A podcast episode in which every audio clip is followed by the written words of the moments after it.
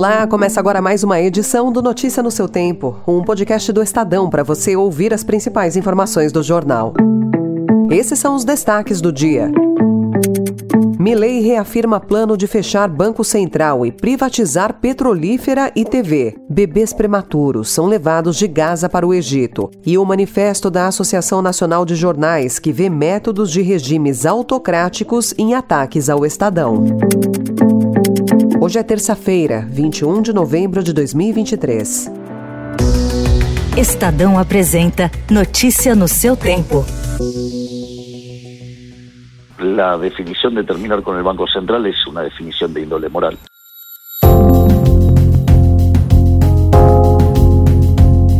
O presidente eleito da Argentina, Javier Milei, reiterou ontem os planos de fechar o Banco Central. Segundo ele, mesmo com as medidas que pretende tomar, a inflação, de cerca de 140% ao ano, deve levar até dois anos para cair. Milley reafirmou também a intenção de privatizar a petrolífera YPF e os meios de comunicação estatais, como a TV pública e a Rádio Nacional. O que vai ser com IPF, com a televisão pública?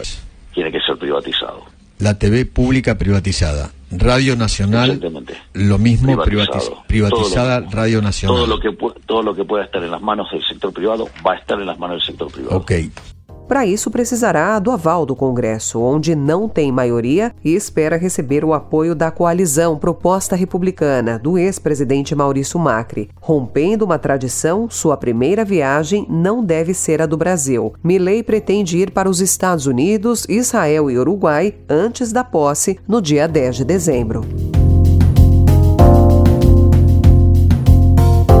E no Brasil, os efeitos dos juros altos continuam estrangulando a saúde financeira das empresas. O crédito foi facilitado durante a pandemia. Elas tomaram um grande volume de empréstimos e muitas não conseguiram pagar essa dívida por causa da alta abrupta dos juros. O número de companhias que recorrem à justiça para ganhar tempo, arrumar a casa e preservar o empreendimento cresce a cada mês, tendo atingido o pico em outubro. Somente no mês passado, 162 companhias pediram recuperação judicial, segundo dados da Serasa Experian, obtidos com exclusividade pelo Estadão. O número é 51,4% maior que o do mesmo período de 2022. No ano até outubro, dados da Serasa mostram que 1.128 companhias pediram recuperação judicial, 61,8% a mais ante igual período de 2022.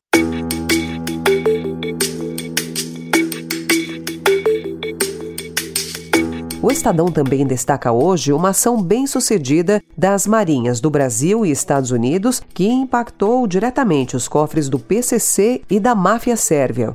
A abordagem de um barco pesqueiro a 33 quilômetros da costa pernambucana resultou na apreensão de quase 4 toneladas de cocaína. Essa ação fez parte de uma investigação sigilosa de mais de dois anos. Com as três apreensões que foram realizadas nesse período, ao todo foram interceptadas no Oceano Atlântico mais de 10 toneladas da droga. A máfia dos Balcãs, que também é conhecida como máfia sérvia, se associou no Brasil a narcotraficantes ligados ao PCC. 18 tripulantes foram foram presos. O prejuízo do grupo chegaria a 255 milhões de reais. Ao todo, foram cumpridos pela Polícia Federal 41 mandados de busca e apreensão em cinco estados: São Paulo, Ceará, Paraná, Rio Grande do Norte e Santa Catarina.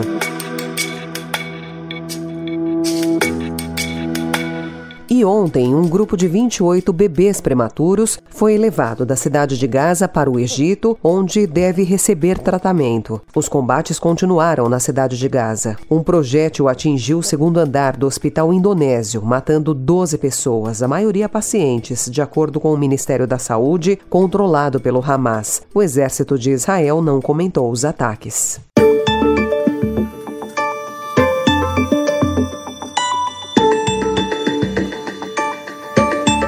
O Canal do Panamá não tem água suficiente. A escassez de chuvas atribuída às mudanças climáticas está levando a uma redução constante dos níveis de água do imprescindível canal. O problema é tão grave que está sendo imposto um limite para o número de navios que podem atravessá-lo. As restrições começaram este mês e continuarão pelo menos até fevereiro. Até lá, o número de embarcações será limitado a 18 por dia. É uma redução de 50% em relação a 2022. Aliás, o Estadão lembra hoje que o planeta atingiu um marco sinistro na última sexta-feira. Foi o primeiro dia em que o calor global ultrapassou um limiar, ainda que brevemente, que os cientistas climáticos alertaram que poderia ter consequências calamitosas. Dados preliminares mostram que as temperaturas globais estavam mais de 2 graus acima da média histórica. Isso não significa que os esforços para limitar o aquecimento global tenham falhado. Ainda. As temperaturas teriam de ultrapassar essa referência dos 2 graus por meses e anos antes que os cientistas considerassem a batalha perdida, mas é um lembrete preocupante de que o clima avança para um território desconhecido. Notícia no seu tempo.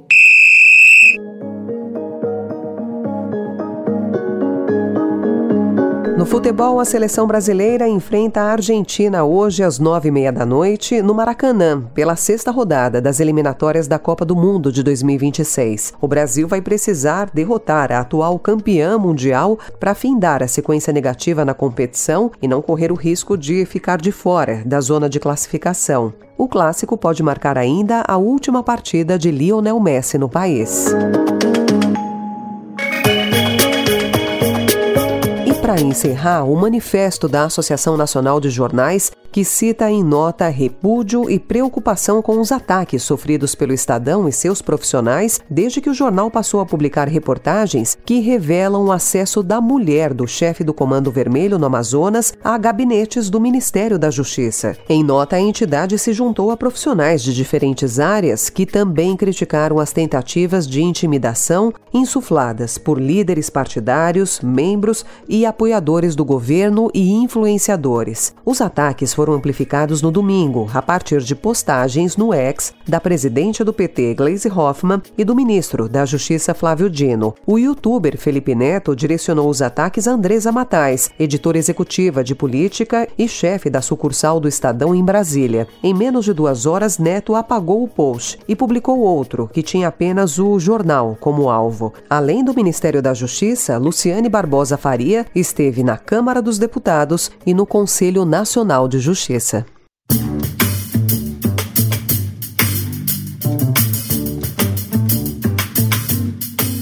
Essa foi mais uma edição do Notícia no seu Tempo, com a apresentação e roteiro de Alessandra Romano, produção e finalização de Mônica Herculano. O editor de núcleo de áudio é Manuel Bonfim. Você encontra essas notícias e outras informações em estadão.com.br.